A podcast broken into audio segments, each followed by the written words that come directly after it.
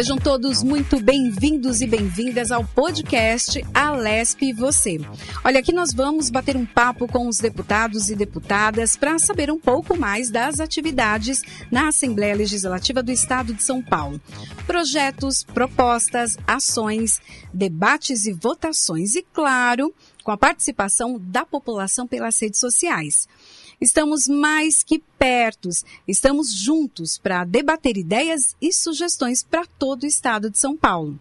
Toda segunda-feira, às 19 horas, um parlamentar da LESP estará aqui com a gente no YouTube e no Spotify para falar um pouco sobre o trabalho legislativo, entre outros assuntos relevantes para a sociedade. Acompanhe também nossa apresentação na TV aqui da Rede Alesp. Temos uma regra aqui para esse podcast, bem simples: respeito. Ideias e debates, divergências, pontos diferentes de opinião podem ser apresentados, mas sempre com respeito e acolhida à opinião do outro. Acreditamos que o diálogo é uma solução para o mundo atual. Hoje, nosso primeiro entrevistado é o deputado Gilmaci Santos, do Republicanos. Deputado, seja bem-vindo, estreando aqui com a gente, hein? Obrigado, Priscila. Para mim é uma honra muito grande, né? Participar desse primeiro programa, né? Dessa nova etapa da Rede Alesp, é, da TV Alesp também. Para a gente é uma honra muito grande, uma alegria. E espero poder corresponder aqui à nossa população, aquelas pessoas que nos acompanham, responder as perguntas e tirar muitas dúvidas das pessoas aqui através desse podcast. Deputado, a gente vai falar então um pouquinho do senhor aí, para quem é, quer conhecê-lo mais. O senhor tem 60 anos, está no quarto mandato consecutivo como deputado estadual em São Paulo, é nascido em Dourados, no Mato Grosso do Sul, mas se mudou para o estado de São Paulo aos 11 anos de idade. Eu queria que o senhor falasse um pouco da atuação do senhor, porque hoje o senhor é o presidente da Comissão de Finanças, Orçamento e Planejamento. É a primeira vez que o senhor está no cargo e essa é uma das comissões mais importantes da casa, né? Priscila, é, nós estamos aqui no nosso quarto mandato, nós temos uma atuação mais voltada sempre para o social, nós queremos cuidar de pessoas, essa é a é a missão que foi nos dada, é o que eu gosto de fazer, cuidar das pessoas, trabalhar bastante social, trabalhar com os mais necessitados, as pessoas que precisam, as comunidades, os jovens, enfim. Essa é a nossa intenção, a nossa vontade de fazer. E a Comissão de Finanças, Orçamento e Planejamento, realmente é a primeira vez que a gente assume aqui uma comissão no nosso quarto mandato, sempre participei de comissões, mas nunca como presidente sempre é, como membro efetivo, sempre participei da CCJ, da educação, e dessa vez é, ficou para que a gente conduzisse essa comissão. Que sim, depois da CCJ, que todos os projetos têm que passar pela CCJ, depois tem a finanças. E a finança, e, e também é na finanças que nós debatemos o orçamento anual do Estado, que é, sem dúvida, de todos os projetos que passam por essa casa anualmente, eu acredito que seja o projeto mais importante e aquele que realmente vai mexer com a vida da população paulista. E deputado, como está sendo essa experiência, né, de presidir essa comissão? Lembrando, né, que agora a gente tem aqui na casa o orçamento do Estado 2022. Para mim, está sendo de muita satisfação. Eu me sinto não realizado, me sinto muito entusiasmado em presidir essa comissão mesmo porque, até me antecipando, já falando para ti, nós fizemos aqui algumas audiências públicas no Estado de São Paulo. E eu participei de todas. Fui em todas as audiências, em todos os cantos do Estado de São Paulo, ouvindo a população. E cada audiência que nós íamos era uma surpresa que nós encontrávamos em relação às demandas, às necessidades. Então me deixou bastante entusiasmado. Feliz eu não estou ainda, porque feliz vai ser quando nós conseguimos emplacar as demandas e as necessidades regionais do Estado de São Paulo. O senhor já teve tempo de uh, se debruçar no orçamento, estudar um pouco ele? O que, que chama a atenção do senhor, levando em consideração todas essas demandas que o senhor acabou escutando no, durante as audiências públicas? É, o Estado tem aí uma previsão de 286 bilhões né, de reais em investimentos para o orçamento. E aí, é suficiente para tanta demanda? Olha, eu não tive tempo, eu tenho que confessar que não tive tempo de debruçar sobre o orçamento. Nós fizemos audiências públicas, o orçamento chegou na casa, nós estávamos envolvidos aí fora, Então eu particularmente não debrucei, tem uma equipe olhando para a gente, mas eu particularmente não.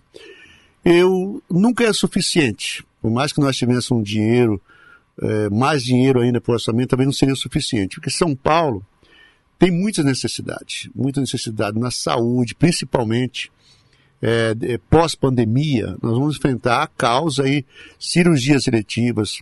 Eu conversava agora há pouco com um doutor, é, um, diretor de oncologia lá da Unicamp, o doutor Barreto, e ele dizia que nós hoje temos aí mais de um milhão e meio de pessoas, de mulheres esperando para fazer o exame da mama, mamografia. Uhum. E isso tudo ficou represado na pandemia. Fora também que tem que fazer a, mais de um milhão e meio para fazer a preventiva também. Uhum. Então você imagina como é que, está, que estão represados os exames, as cirurgias. Então eu acho que precisamos de muito dinheiro, vamos falar de todas as áreas, mas a saúde muito mais ainda. E já visto também, nós temos, é, já ouvi alguma coisa em relação ao percentual para o lazer, para a cultura, para a habitação, para o social, que é, uma, é um percentual muito pequeno. Uhum. Eu acho que poderíamos melhorar isso. Acho que temos que melhorar isso, é, pensar um pouco menos na, na. A infraestrutura é importante, é interessante. Precisamos também trabalhar na infraestrutura.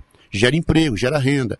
Mas nós precisamos trabalhar muito também na parte humana, na parte social. Eu acho que esse orçamento poderia, e vamos trabalhar para que ele alcance mais na, na parte social do, da, do nosso estado de São Paulo.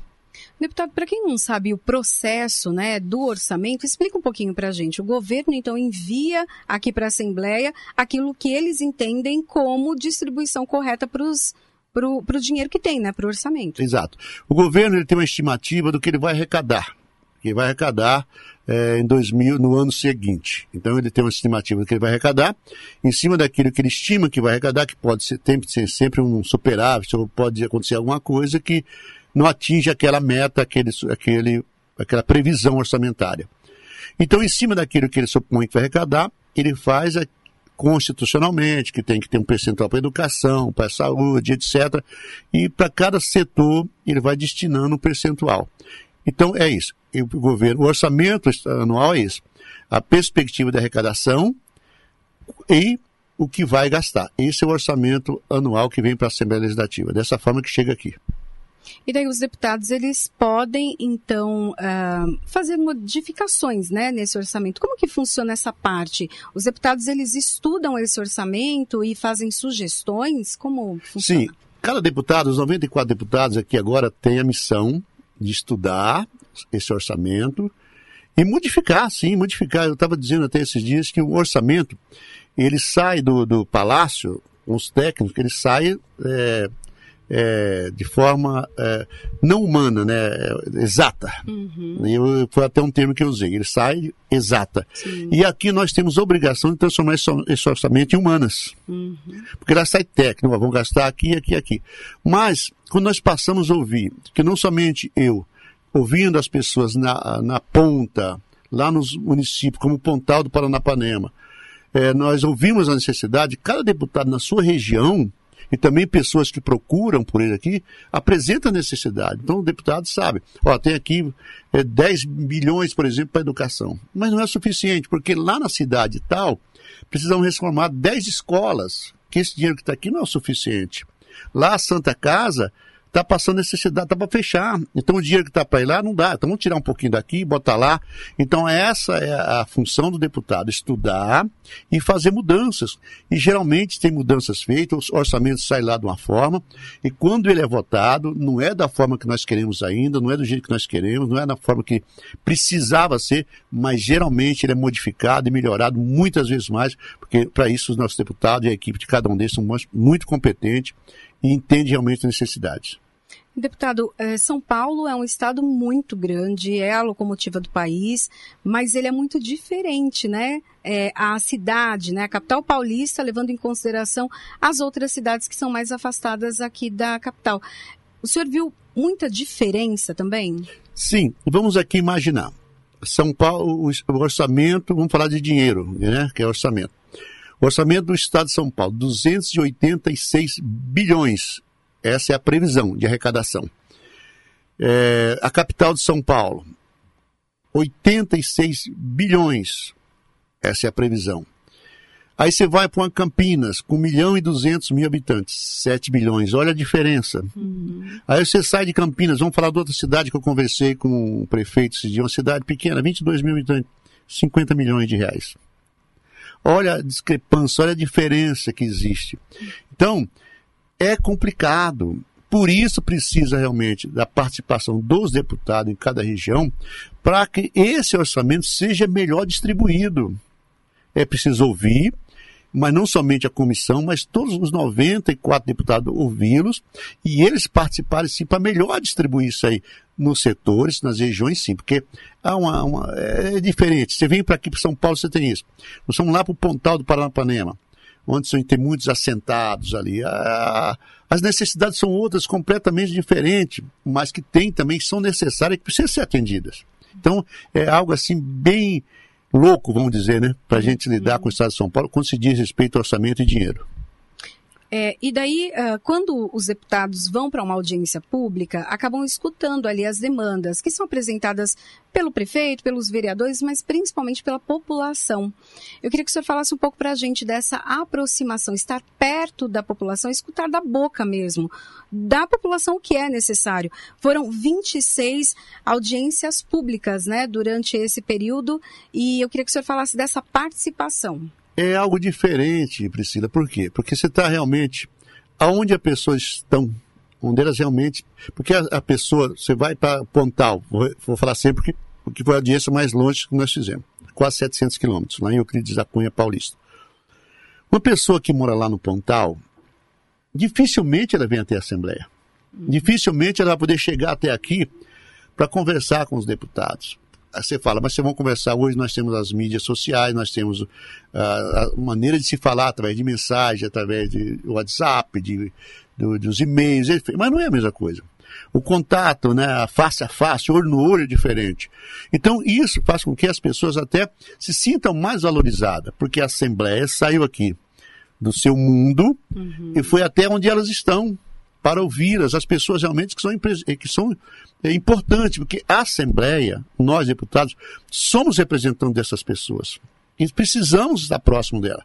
Eu acho que não somente nesse momento de, de, de audiência de orçamento, mas acho que a Assembleia Legislativa, isso é a minha opinião, os deputados, não estou dizendo que eles não fazem isso, deveríamos sair um pouquinho mais daqui e visitar mais as pessoas, estar mais próximo das pessoas nas escolas, nos hospitais, na sociedade de uma forma geral, visitar as comunidades, visitar as comunidades, porque vai ver realmente o que é a realidade de São Paulo, visitar lá o Vale do Ribeira, mas não o Vale do Ribeira Registro, que é, vamos dizer que é a capital do Vale do Ribeira.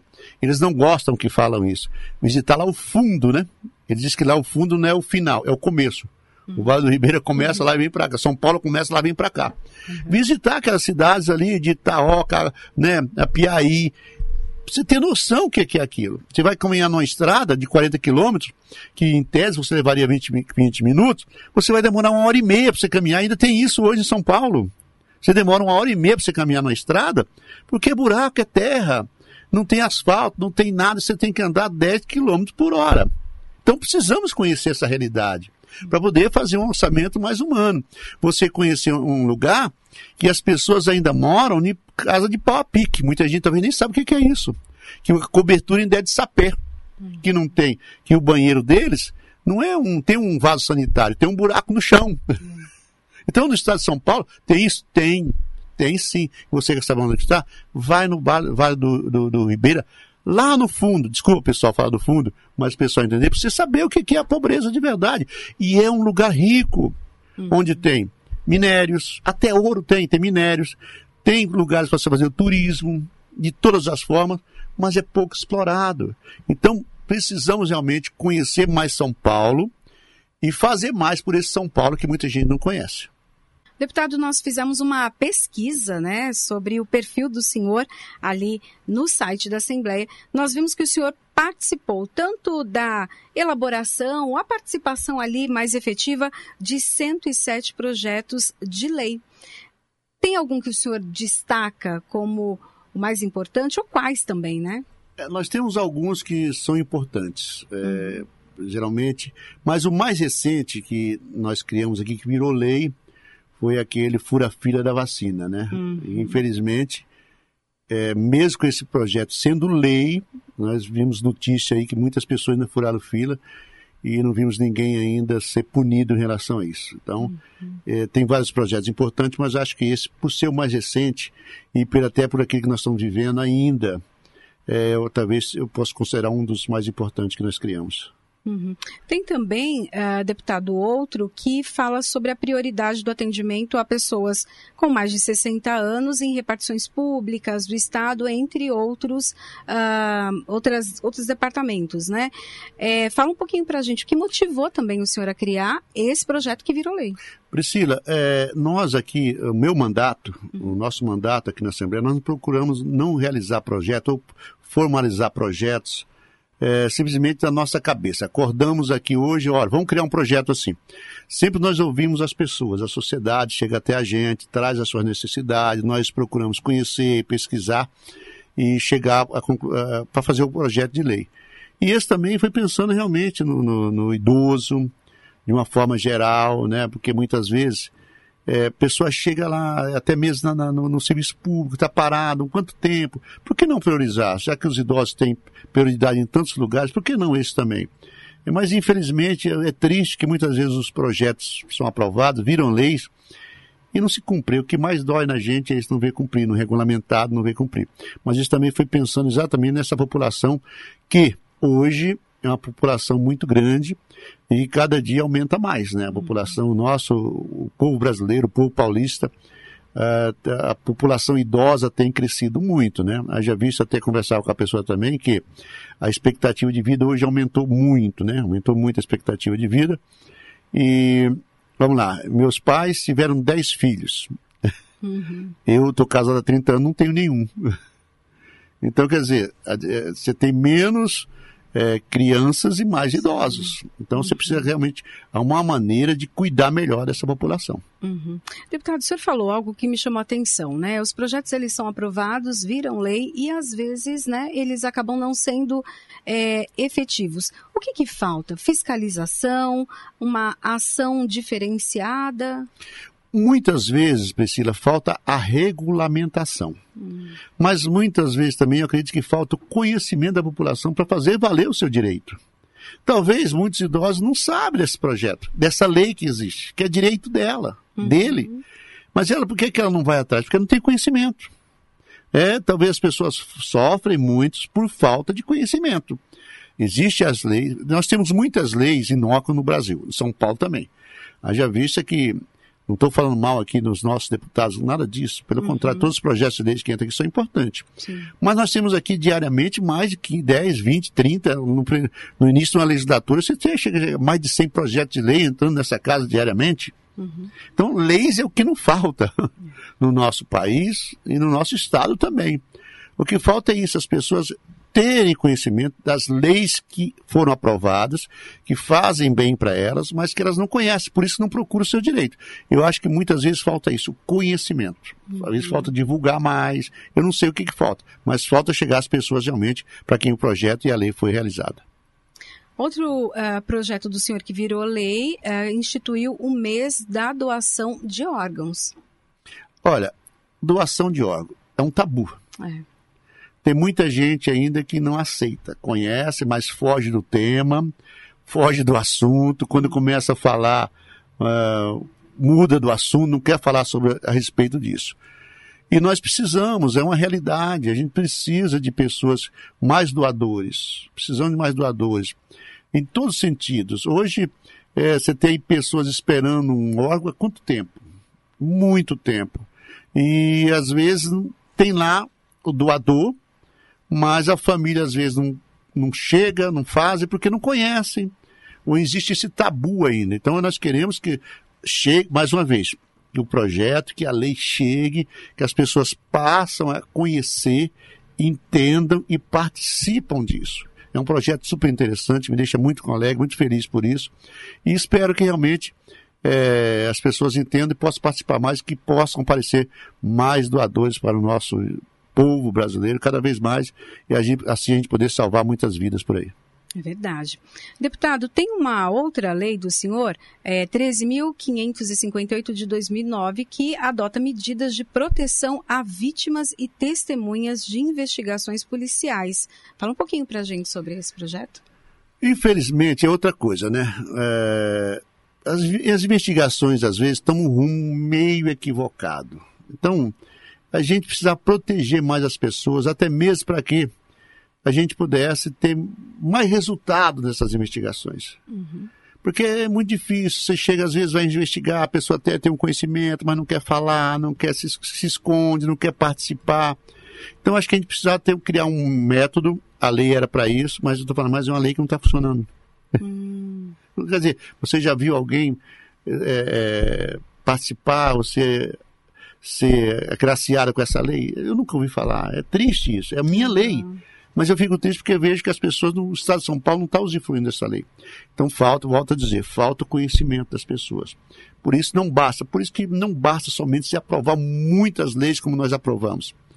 É preciso que as leis sejam aprovadas e que chegue até a população e que elas realmente possam usufruir, participar dessas leis em benefício delas. Esse é o nosso, é o nosso trabalho que nós vamos trabalhar mais forte para que isso aconteça a partir de agora. Uhum. Tem um outro, uma outra lei, 13.835 de 2009, que obriga os fornecedores de serviços a disponibilizarem nas faturas os seus endereços completos. Aí foi uma briga, né? Porque eles você não... vê, é, você recebe fatura às vezes, não recebe? Sim. Vem o endereço? Até hoje não vem. É, é, um, é uma dificuldade para você precisa fazer alguma coisa. Você tem na fatura, o banco, a instituição, mas o endereço de quem está te mandando a fatura.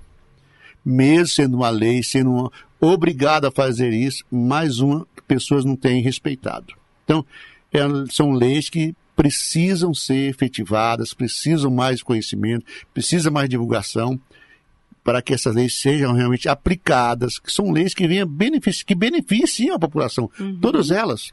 Todas elas fazem bem.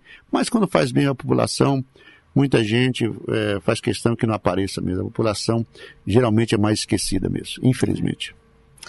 Deputado, e nós vimos aqui uh, a lei de 2019 classificou ao menos 43 municípios como de interesse turístico. E isso mudou muito a realidade dessas cidades que vivem disso, vivem do turismo. Conta um pouquinho pra gente como que foi esse processo, né? Eu tá, já estava aqui na casa, já acompanhei um pouquinho. Não, foi um processo que é, realmente os deputados se uniram, né, para ajudar as cidades. Conta um pouquinho para a gente. Olha, esse projeto, essa lei, importante porque é, tem municípios hoje, nós temos aí municípios que são de estâncias turísticas, mas que não tem nada a ver com turismo. E tem municípios que são estâncias turísticas de fato, mas não são reconhecidas como estância turística. Vou dar um exemplo para você. Tá bom, você tem um problema ali da grande poluição, da Vila Natal, etc. Cubatão. De todas as cidades da Baixada, Cubatão não é estância turística. É incrível, de todas as cidades. Uhum. Isso, para mim, é uma injustiça. É. Então, você tem outras cidades que não tem nenhum interesse, não tem nada de turismo, e não é instância turística. Outras cidades, voltar a falar lá do Fundão, desculpa pessoal mais uma vez, uhum. do Fundão, do Vale do Ribeira. Todas as cidades ali têm um interesse turístico, tem algo de turismo, turismo seja ecológico, seja outro tipo de turismo, mas tem que não são. Então nós fizemos essa lei, importantíssima, mas ainda há muita distorção, há muitos municípios que ainda têm que ser classificada como interesse turístico. Talvez tenha que ser mudada alguma coisa. Hoje nós, a lei permite que seja apenas 240 municípios. E eh, classifica, sobe 3, desce 3, etc. Talvez nós temos que mudar um pouco isso para que mais municípios possam ser, sim, o MIT, porque o MIT, sendo MIT, já pega um recursozinho a mais, e mudar talvez o sistema de 3, subir 3 descer, e aumentar pelo menos mais uns 50, 60 municípios aí, que, porque realmente tem muitos municípios que merecem ainda e estão precisando entrar para o MIT aí sim. Olha, e é importante ressaltar que você pode acompanhar o trabalho do parlamentar através do nosso site também pelo Instagram, Facebook, Twitter e agora também pelo TikTok. Também você pode ouvir as nossas notícias diárias sobre o parlamento no Alesp Notícias no Spotify. Deputado, agora me conta, por que, que o senhor entrou na política? O que motivou o senhor a entrar nessa área? Porque a política, às vezes, as pessoas olham com os maus olhos, mas a política é ajudar as pessoas a ter ali a garantia dos direitos. Sim. Eu acho que nós, o Brasil, o São Paulo, o Brasil, está vivendo uma grande crise em todos os sentidos. E, mas ela é política. E só essa crise toda ela só vai resolver politicamente. Então, é, nós precisamos de mais gente na política. Isso me incentivou a vir para a política, para tentar fazer algo que realmente é efetivo. Porque uma coisa é eu fora do mandato, eu falar, eu esbravejar, enfim. É importante. Outra coisa é eu no mandato podendo fazer projetos, podendo participar, podendo debater, podendo, enfim, brigar mais. Então o que me incentivou é isso, poder é, fazer mais para as pessoas. Esse é o incentivo que me trouxe para a política. Nós estamos vivendo um grande desafio, não só aqui no Brasil, mas um desafio mundial, que é a pandemia de Covid-19. Como o senhor vê, assim, o nosso país, ou até a expectativa mundial daqui 20, 30 anos, né? Sila, o mundo não será mais o mesmo, né? É. O mundo não será mais o mesmo pós-Covid-19. Uhum. A expectativa agora, eu não vejo expectativa boas, não sou pessimista não, mas eu acho que sou realista. Pelo menos pelos próximos anos, para o povo, para o Brasil se recuperar economicamente, na saúde, enfim, tudo. É, vai ser muito difícil, muito complicado. Fora a parte humana, né? Pessoas que perderam aí praticamente, famílias grandes que metade se perderam, foram embora, morreram outros estão aí com sequelas gravíssimas. Então eu acredito que nós teremos ainda anos de grandes dificuldades, em todos os sentidos, político e também social. O Brasil, o mundo não será mais o mesmo, e acho que cada dia para a gente vai ser um aprendizado, algo novo. Não sabemos ainda como foi ver isso, como enfrentar isso. Mas tenho certeza que vai aparecer uma solução. Mas não sei quando, mas precisamos de algo diferente, novo, para poder tocar a vida. Verdade. Bom, deputado, a gente está chegando nos minutinhos finais aqui do nosso podcast. Quero agradecer a participação do senhor hoje aqui. É, foi um tempo muito precioso o senhor poder falar um pouquinho para a gente dos seus projetos, da sua atuação, explicar também a questão do orçamento, que para muita gente ainda é algo complicado, mas o senhor deixou bem claro para a gente como que funciona. É quase que a continha lá de casa, né? A listinha que a gente tem que fazer. Salário e dividir tudo para contemplar todas as áreas, né? Verdade. Então eu quero agradecer a participação do senhor o nosso primeiro convidado aqui do nosso podcast, a Lesp e você. Muito obrigada. Obrigado eu, Priscila. Obrigado a todos vocês que nos acompanham, que vão nos acompanhar, né? Nas nossas mídias sociais. Para a gente foi uma satisfação muito grande, um prazer poder participar dessa primeiro, primeiro episódio, vamos dizer assim, né? Sim. né? Primeiro programa. E Priscila e toda a equipe estão à disposição. Sempre que precisar, convida que eu estou à disposição aqui na Lesp. E eu gostei do formato. E é ótimo. Sempre que precisar, à disposição para falar um pouquinho mais com a população do estado de São Paulo. Muito obrigada, é sempre ótimo ter o senhor aqui conosco. Bom, e a todos vocês, então, que nos acompanham, muito obrigada. E para mais notícias e informações da LESP, acesse o nosso portal al.sp.gov.br e também as nossas redes sociais. Até o próximo encontro. Tchau, tchau.